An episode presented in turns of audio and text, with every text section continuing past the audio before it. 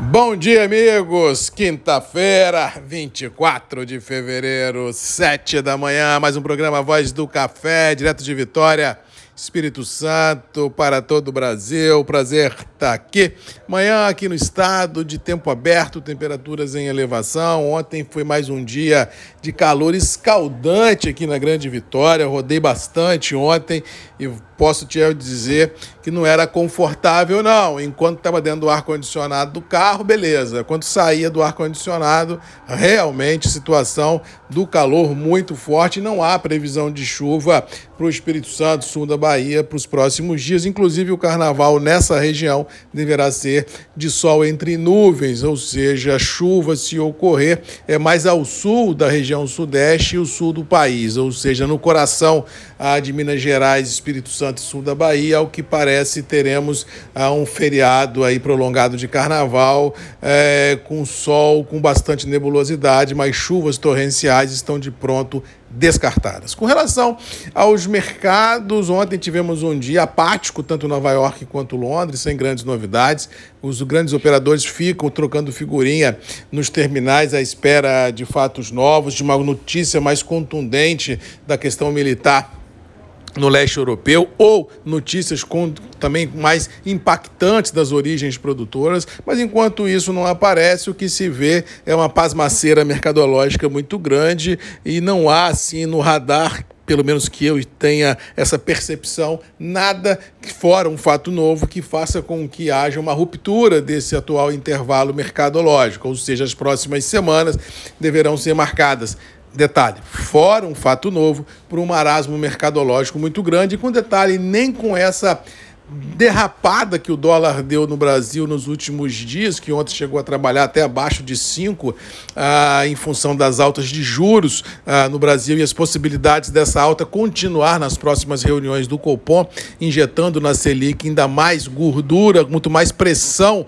para como diz o trazer esses capitais voláteis mundo afora para o Brasil, ou seja, a tendência é de baixa no dólar. Não sei também que surja um fato novo, mas internamente não vejo esse fato novo surgindo que possa impactar uma reviravolta uma reviravolta ah, no câmbio. E como já disse aqui, assim, esse dólar em baixa, ele tem como se fosse uma moeda, ele tem dois lados. Se por um lado ele ajuda, ah, como diz o outro, na possibilidade de um rebaixamento de custos, que se ele ajuda a importação de N produtos, por outro lado também ele dificulta as liquidações internacionais de exportação. E nós somos um país eminentemente exportador de commodity, ou seja, com um dólar mais fraco, os exportadores de commodity, seja ele milho, soja, algodão, café, cacau, ele vai ter nas suas cambiais menos reais auferidos na hora que fecha o câmbio no banco. Ou seja, isso implica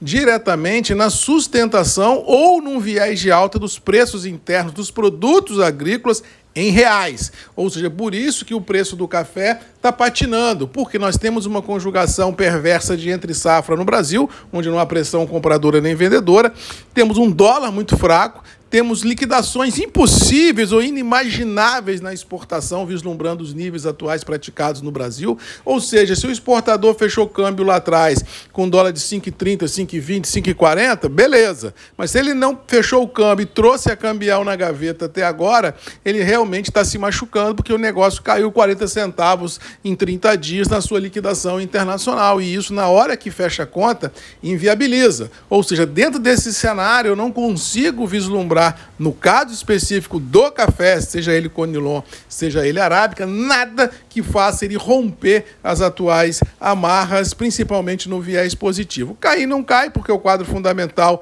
é positivo, não tem vendedor, existem demandas internas por serem equacionados. Nós, graças a Deus, torramos 22, 23 milhões de sacas de café por ano, que precisa do café para honrar os compromissos, ou seja, o preço que está aí, está aí.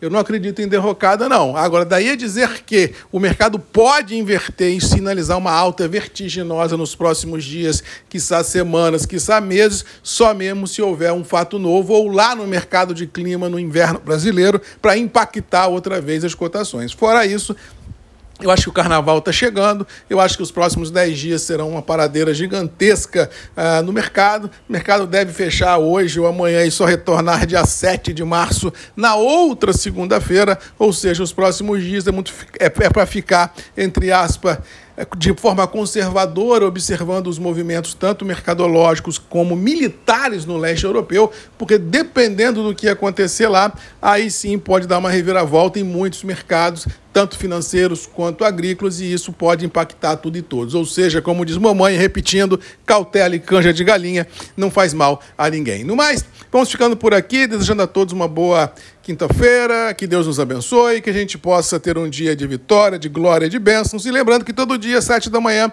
temos um encontro marcado aqui nos grupos e redes MM. Lembrando que amanhã, sexta-feira, ainda estarei por aqui. Aí depois paramos e só voltamos na quinta, depois da quarta-feira de cinzas, falando de café outra vez. Mas de qualquer maneira, como o MM não para em todo o carnaval, se houver um fato novo, com certeza será postado aqui nos grupos e levando informação a todos vocês. Beijo no coração de todos. Boa boa quinta-feira e até amanhã. Tchau!